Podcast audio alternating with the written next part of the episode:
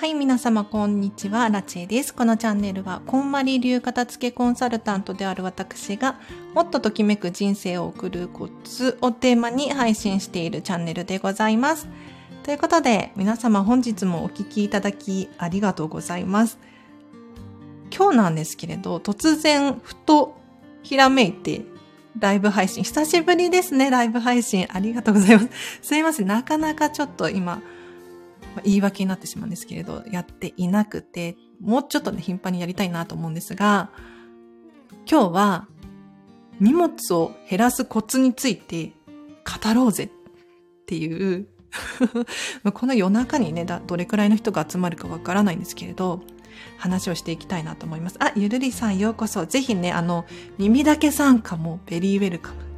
なので、ちょっと聞いていってほしいなと思います。というのも、私、アラチェがですね、ミニマリストなんですよ。まあ、確かに、本当のミニマリストさんと比べるとね、ものは多いかもしれないんですが、まあ、自称ミニマリストとさせてください。はい。で、荷物を減らすコツって皆さん興味あります？いかがかしら？というのもね、先ほど、あの、こんまりコンサル仲間のゆうこちゃんっていうことね、コラボライブさせていただいてたんですよ。で、アラチェのチャンネルじゃないので、ぜひゆうこちゃんのチャンネル、アーカイブ残っているようなので、聞いてほしいなと思うんですが、ミニマリストの話になったんですよね。で、旅行ってどうしてるの？っていう話にもなりまして、旅行もね、めちゃめちゃ荷物少ないよっていう話をさせていただいたら、結構反響が良かったので、あ、この話したいなって思いました。このチャンネルではですね、あの、基本的にこんまりメソッドをメインに話しています。で、お片付けの方法、手段だったりとか、こんな効果あるよ、なんていうことについて、日頃は話しているんですが、そのアラチェがどうやってミニマムに暮らしているのかっていうのが、興味あるんだっていうちょっと驚き。あ、興味ありますってゆるりさんありがとうございます。あの、というのもね、私はミニマリストになりたくてなってるわけじゃなくて 自然とこうなってしまって、で、自分がめんどくさがり屋だからとか、管理できる量が少ないからとか、あとはアレルギー体質であるとか、あとは何だろう。まあ、そもそも論、そんなに物を変えるような状態じゃないっていうのもあるかもしれないんですけど、自然とミニマムになったっていう経緯があるの、全然物を欲しい人いるじゃないですか。欲しいし、管理できるし、物があることが幸せっていうふうに感じる人。多分こっちの方がほとんどだと思うので、あの、減らしたい人ってそんなにいるんだっていうちょっと驚き。片付けコンサルタントなのにね、なんか変な矛盾してるように感じるかもしれないんですけれど、ちょっと皆様お持ちの情報とかあればコメント欄でシェアしてほしいなと思います。あの、荷物を減らすコツです。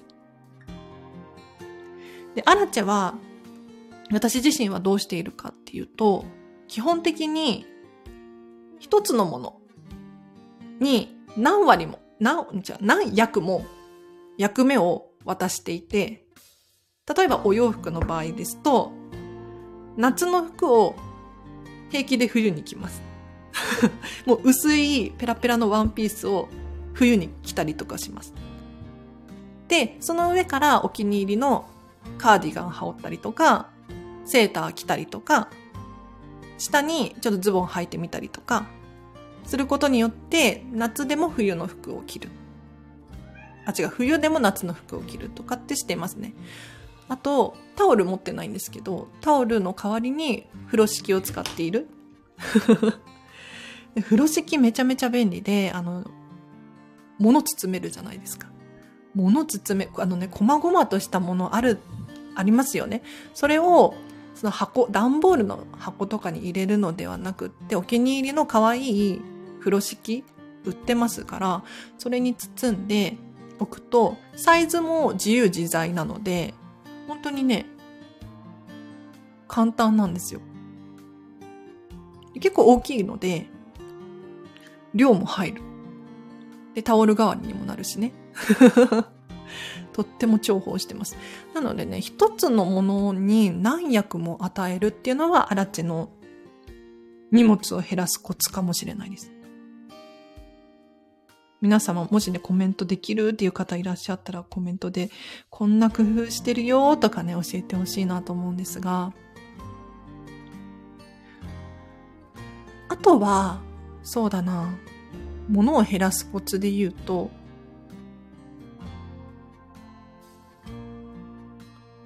何があるかな。意外となくても生きていけるっていうことを知るっていう。のもあるかもしれないですね。結構私たちってこう固定概念、観念があって、こうじゃなきゃダメとか、ああじゃなきゃダメとか、世間一般的にはとか、思い込みがあったりするなーなんて思うんですよ。ありません？なんかもう当たり前に思ってるから当たり前とすらも思ってないかもしれないですね。うん。その発想なかったとか。結構なくても生きていけるものってたくさんあるんですよね。それを減らしてみる。で、もちろん、あの、幸福度を感じる状態であるっていうのが大前提なんですけれど、例えばじゃあテレビ、アラチは持ってないんですけれど、テレビ手放したことによって、こう、幸福度が下がるのであれば、それは手放すべきではないんですよ。一方で、そうだな、お料理が嫌い、苦手。だけれど、自炊した方がいいっていうふうに思ってるとするじゃないですか。でも、それって確かに自分でね、お料理作った方が経済的であるし、健康にもいいかもしれない。けれど、苦手で嫌いなのであれば、その世間一般的な考えは手放して、お料理しないっていう選択肢もありですよね。もしくは、ちょっと減らしてみるとか。いろんな工夫ができるんですよ。でお料理しないってなったらそれに伴って、いろんなもの減らせますよね。だからこう、当たり前を外してみるっていうのも一つの手かもしれないですよね。あもし、あの、荷物少ないんですっていう人いらっしゃったら、ぜひどうやって減らしているのかっていうことについてコメントいただければなと思います。もちろん、あの、耳だけ参加もベリーウェルカム。あとは、これ今背景私のクローゼットなんですけど、右側が妹で、左側が私のクローゼットなんですよね。で、本があるんですけれど、もしかしたら皆さん多いって思うかもしれないんですが、これね、かなり減らしたんですよ。で本好きの人って、平気で1000冊くらい持ってる。まあ私のね、あの、片付けコンサル経験値で言うとそうなんですけれど、私も1000まではいかなかったけれど結構持ってたんですよ、本を。で、どうやって変、あ、本手放したかっていうと、考え方を変えてみたんです。えっ、ー、と、また買えばいいやっていう考えですね。もしくはもう図書館で借りればいいや。だから自宅で本を保管しておく必要がないなっていうふうに思ったんですよ、ふと。で、もしも、もう一回読みたくなったら、買い戻す。他にも電子書籍版やオーディブル版っていう手もあるので、今自宅に、今読んでない本を保管しておく必要もないななんて思えたんですよ。で、もちろん今手元にね、いくつか本残しているんですけれど、それはもう殿堂入りというか、私のお気に入りの本は残しています。この本があることによって、今頑張れる。やる気になる。お、ようこそようこそ。私はそのものが最終的にゴミとなった時の環境への影響を考えて物を選んだりもします。水を汚染しないもの、不要なパッケージのもの。いいですね。あとは物は自分、他のところにあるのが最適なのか。眠っている間にどなたかがときめいてそこで役立つかで寄付。いいですね。確かに。本当そうですよね。私もね、結構ゴミになった時のこと考えますね。あの、ミニマリストあるか、あるかもしれない。えっ、ー、とね、捨てる時のことを考えるっていう。そうそうで。捨てるのもめんどくさいから、そもそも買わないとか、あの、パッケージが最小限になってるやつを買うとか、していますね。あのね、たとえ、梱包材っていうのかな、なんていうの？であったとしても、家の中に入ってほしくないんですよ。増えてほしくないの。で、まあ環境のこともね、もちろん考えるんですが、本当にそうですよね。あの、捨てる時のことを買う時に考えるなんてありえないとかって思うかもしれないんですけれど、私は考えるのありだなって非常に思っていて、だって、物理的なものもそうなんですが、植物や動物もうすべて、物質あるものっていつか手放すこと、時が来るじゃないですか。お別れがあるんですよ。もういくら、いくら大事にしていても割れたり破れたりするんですよね。で、確かに直すっていうこともできるかもしれない。一つの手だと思います。うん。ただね、じゃあ、もし壊れたら、買うときにね、買う前にね、直すのか、捨てるのかっていうのを、ちょっと考えるのはありですよね。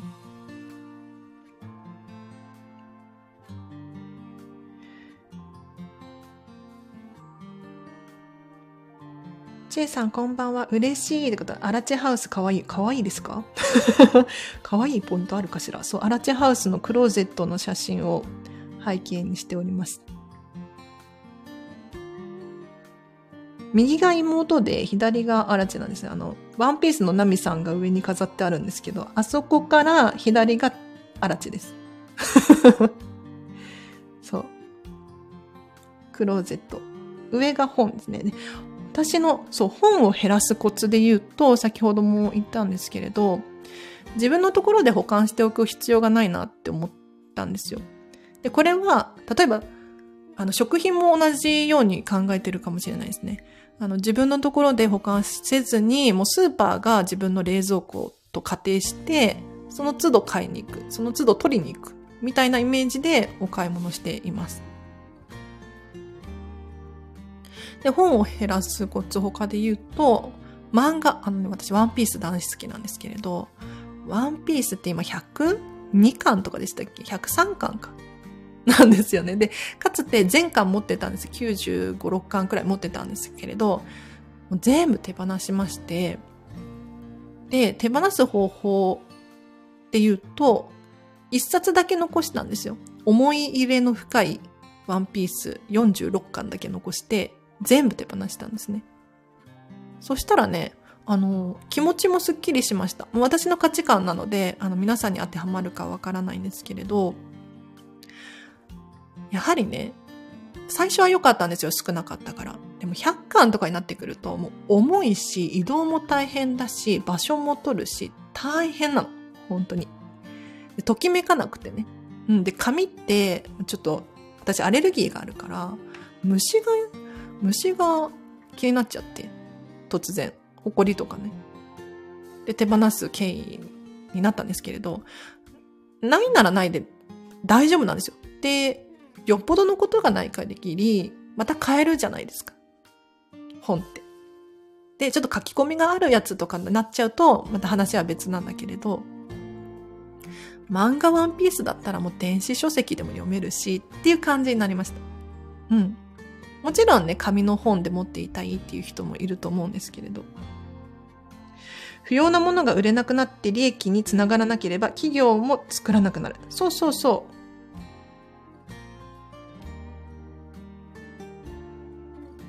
そうなんですよね。そのサステイナブルっていう価値観。結構ミニマリストの人は考えていらっしゃるかもしれないんですけれど。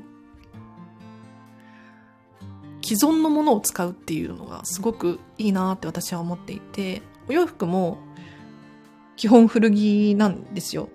で、確かにそのエコな作り方をしていますとか、あるんですよね。これは再生リサイクル何パーセントのものを使って作りましたとかっていうものが売ってたりとかするんだけれど、それって結局新たに生み出しちゃってるんですよね。わかるかな？伝わってる？で、新たに生み出しちゃったものを買うってなってそこに需要が生まれて、また新たに生み出すでしょ？作り出す。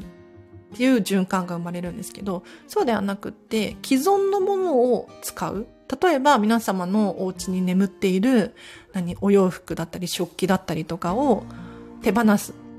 で、それを誰かが使ってくれるってなったら、もう今あるもので賄えるんですよね。だから作り出す手間とか、その人、人件費とか、な、何？えっ、ー、と、配送なんとかとコストとか、これらも省くことができるんですよ。だから、今あるものを使うってすごくいいですよね。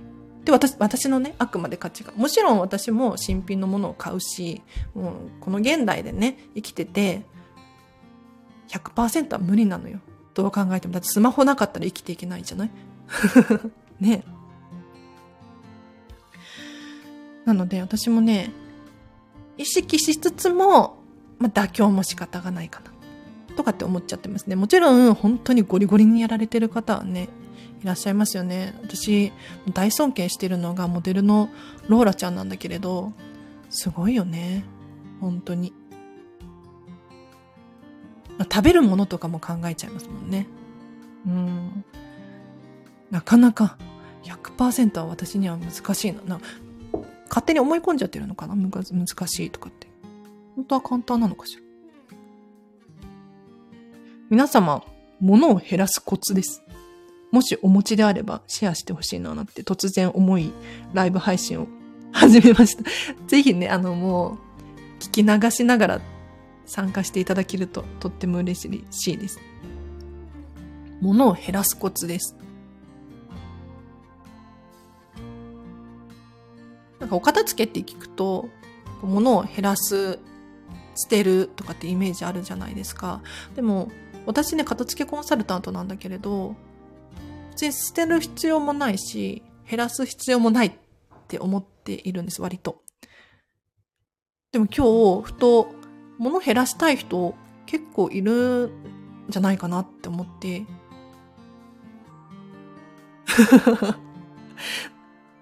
ライブ配信し始めたんですよ。物を減らすコツ。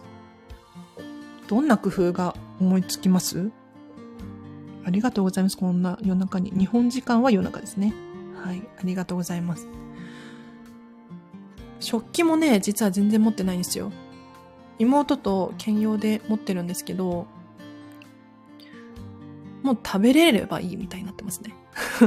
なんか食器こだわる人は本当にこだわってほしいと思うし、おしゃれな食器で食べるともうテンション上がるっていうのもわかるんだけれど、アラチェ的にはそれにスペースを取られたくないって思ってしまうんですよ。で、引っ越しも多いのでね。物を増やすと、食器増やすと特に引っ越しが大変なんですよ。割れる心配があるでしょ。なので、なるべく、もう、あるもので賄うっていう感じ。あれも食器として使ってますよ。あの、ボール？なんかあの、ステンレスのボールあるじゃないですか。あれも食器として使ってます。なんか、ちょうどいいんです。あのね、あれね。そう、私、一つのものにたくさん役割を与えるっていうのがすごく得意なんですけれど、ボールをボールとしても使うんだけれど、あの、サラダとか入れると結構いいんですよ。でしかも、どちらかというと、ちょっとアジアンっぽい味のサラダを銀色のステンレスのボウルで作ると結構ね、見た目映える。っていうことを発見して、最近それでサラダ食べたりしてますね。ボウルでサラダ作ってもそのまま食べるっていう。雑でしょ？でもね、これでいいのよ。うん。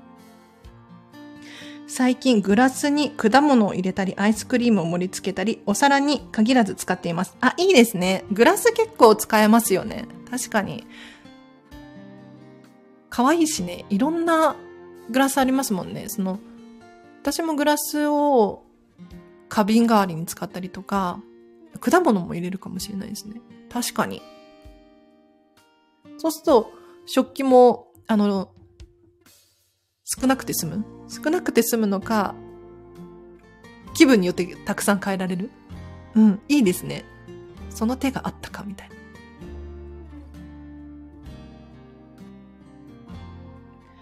今日はアラチェさんの収録聞きながらバッグの中とお財布整理しました。おめでとうございます。おめでとうございますなの？いいですね。そう、バッグ。バッグはね、もう常に空にしてほしいですね。で、お財布の中身も綺麗にしておくと、なんかいいこと起こりそうですよね。うん。素晴らしい。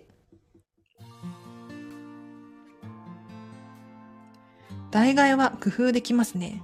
そうなんですよ。やっぱりね、荷物を減らしたいっていうのであれば、やはりね、その、使用用途っていうのかな。代替、うん。役割をたくさん与える。これは、もう絶対だなって思います。一つのものを一つとして使わずに、複数の意味合いで使ってあげる。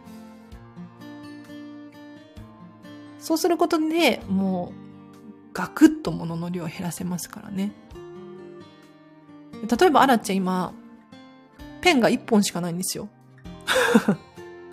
しかも鉛筆1本っていうね。鉛筆1本しか持ってないんですけど、これでね、基本的に全部賄えますね。うん。びっくりしてる。かつて黒のボールペンだけでも10本くらい持ってたんですが、もう全部手放してしまって、で、私ボールペンダメだって気づいたんですよ。左利きでね、なんかあの、ボールペンで書くと、結構な割合で、あの、ペンの先を潰しちゃうんですよ。ですぐね、もう、出なくなっちゃうんです、インクが。多分筆圧の問題というか、あの、ペンの持ち方の問題があると思うんですけど、左利きって押し書きなんですよ、基本的に。普通右利きだと文字引き書きって言って引いて書くんですね。で、ボールペンってそういう風に作られてるから、基本的に。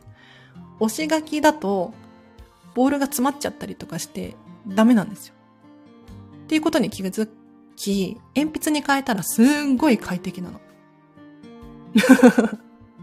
で、しかも鉛筆すっごい長持ちだから、もう一本あれば、もうずっと、ずっと持つ。本当に素晴らしい。で、もうよっぽどのことがあったら誰かに借りるとか、できるじゃないですか。ボールペンくらい。うん、宅配便のお兄さん持ってますよ、ボールペン絶対に。大丈夫です。ペン類ときめく量になってないです。あら、まさみさん。まさみさんのときめくペン類の量はどれくらいですか？さすがです。さすがです。ありがとうございます。ペン類の量ね、もうこれはもう本当に人によるし、家族構成にもよるし、もうお仕事内容にもよると思うんですけれど、アラチェは1本で足りるなっていう結論に至って、1本だけが入るペンケースを買って、それに鉛筆1本入れて持ち歩いてます。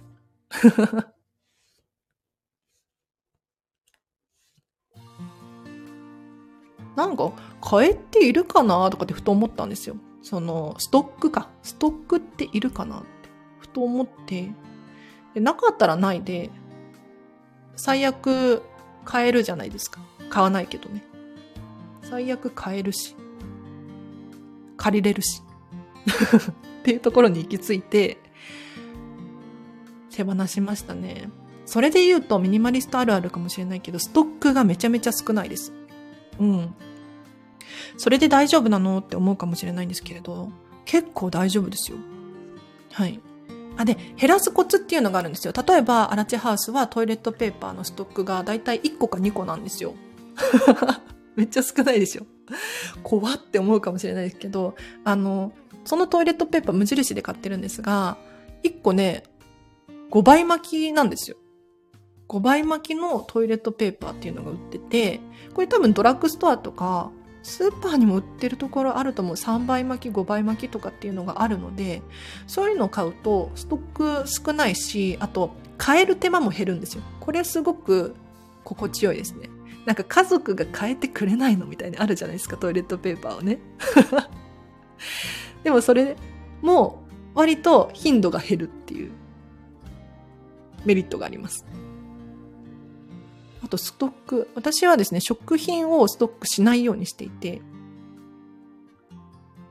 というのも、あの、食べちゃうんですよ。食べきっちゃうの、家にあると。ひどいでしょあの、満腹中枢がね、あんまりおかしくって、家にあるだけ食べちゃうっていうことに気がついたんですよ。で、確かに災害とか起こったら、食べるものないじゃんって思うかもしれないんですけど、アラチェの勝手な価値観なんですが、あの水さえあれば割と大丈夫だなって思っていて。最悪。多分一週間くらい断食ってあるじゃないですか。ね。で、皮下脂肪っていうのかな。脂肪も蓄えてるから、水さえあればなんとかなると思って。食品も買わないっていう。ひどいでしょこれ家族いる人とか絶対にやめてね。絶対に真似しないでほしいんだけど。お米とかはさすがにありますよ。お米とか多少あるんだけれど、あえてそれ用にストックはしないっていう感じで、その日食べるものその日買うっていうイメージです。食べきっちゃうから。意味ないの。結局同じことなのよ。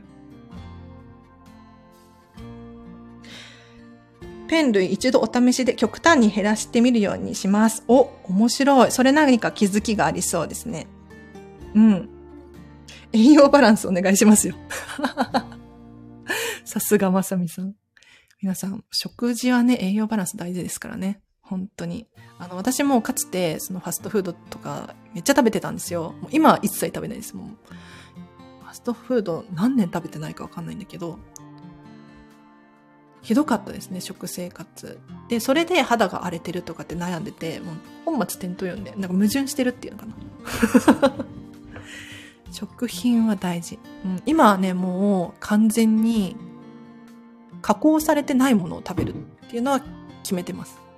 もちろん外食は除くんですけれど、ディズニー行ったらね、もうそんな加工されてるものばっかりだから 仕方ないんですけれど、お家で食べる分には、だからソースとか使わないですね。ソースとか、なんか調味料系もこだわっている感じ。でもね、あの、あ、それで言うと、物を減らすコツで言うと、調味料を減らすってすごくよくって、今はもうお塩、基本お塩なんですよ。お塩と、なんかハーブ系とか、スパイス系の組み合わせで、食事の味付けをしています。それで十分なのよね。美味しいのよ。お野菜も塩かけて食べて美味しい、美味しいですからね。うん。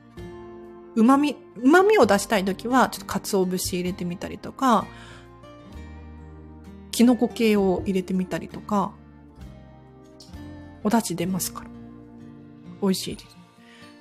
で調味料を減らすと、ストックを気にする必要がなくなる。まあ、健康にも良さそう。で、管理が簡単になる。いいことだらけですね。うん。調味料減らせます。油も、油もね、今、オリーブオイルとココナッツオイルの2種類を使ってる感じですかね。で、基本的に調味料とか全部冷蔵庫。今ね、お醤油とみりんも他に持ってるんですけれど、まあ基本冷蔵庫保管ですね。そう。で、冷蔵庫片付けると調味料も冷蔵庫に入れることができて、これキッチンのスペースを有効に活用できるんで、これは本当におすすめです。やってほしいです。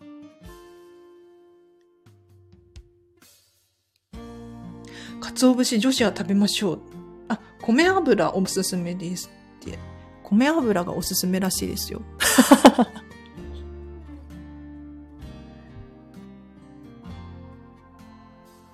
鰹節何でも使えるから大好きなんですよね。鰹節系？うん。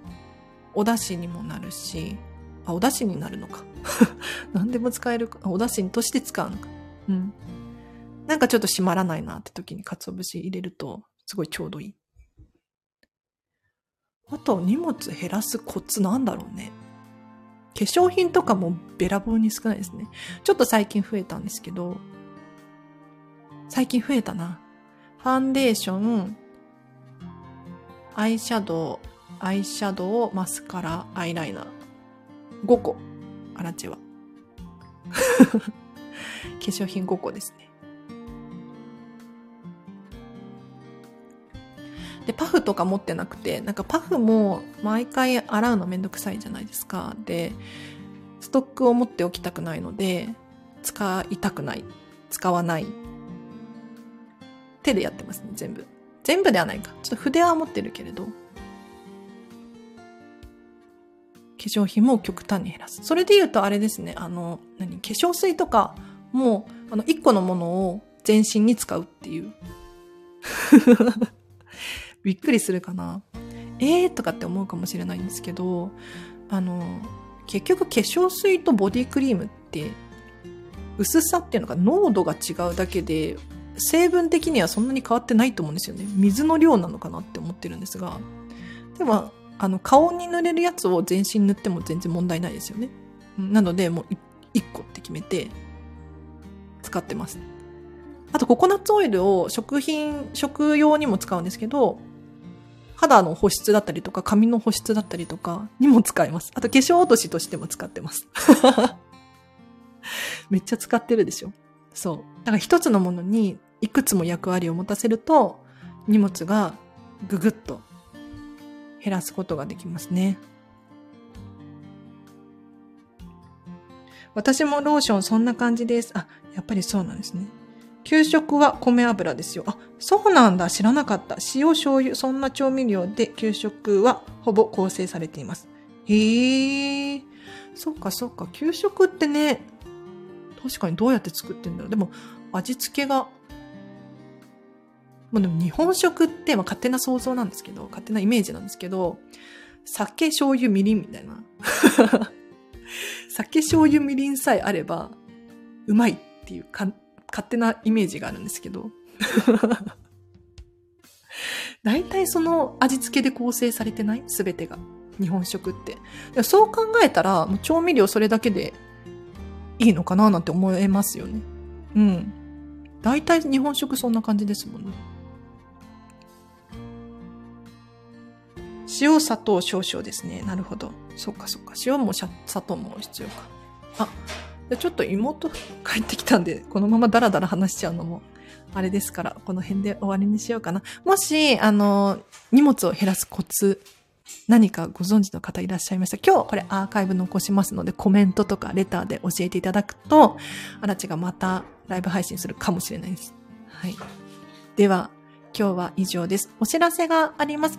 えっ、ー、と、9月20日火曜日13時から14時半、コンマリメソッドビジネスセミナーのマインド意思決定編を開催いたします。こちらは3300円でオンライン、ズームを使ったセミナーなんですが、資料が含まれていますので、この資料をゲットしてほしいと思ってます。これね、資料ね、あの、1枚2枚とかじゃなくて、多分10枚、20枚もないかな、くらいなので、結構ボリューム満点なので、ぜひ持って帰って知識にしてほしいです。で、何話そうと思ったんだっけな。おすすめとしては、自分の決断に自信が持てないとか、あとは、漠然とした不安があるとか、ストレスの原因がつかみきれない、なんていう方に非常におすすめになっておりますので、ぜひね、詳細知りたいっていう方は、リンク貼っとくので、そちらから詳細見れます。ぜひ見てほしいなと思います。で、ちょっとね、キャンセルできないって言ってたけど、キャンセルできるようにしようかなって、うん、思いました。というのも、あの、なんでキャンセルできないようにしてたのかっていうと、資料をお渡ししたかったのね。そう、資料をお渡ししてからキャンセルって言われたら、ちょっともう、なんて言ったらいいの？え、どうしようみたいになっちゃって、キャンセルできないっていうふうにお伝えしてたんですが、資料をちょっと2日前までのお渡しっていうことにして、させていただいて、で、それ以前だったらキャンセルできます。っていう設定に変えようかなと思ってますので、あの、安心してお申し込みしていただければなと思います。はい。では、以上です。今日も皆様お聞きいただきありがとうございました。あ、嬉しい。ちょっとたくさんの方が聞いてくださって、この夜なのに急に始めたのに。ありがとうございます。では、皆様今日もありがとうございました。では、今日の夜も、明日も、ハピネスを選んで過ごしてください。では、あらちでした。バイバーイ。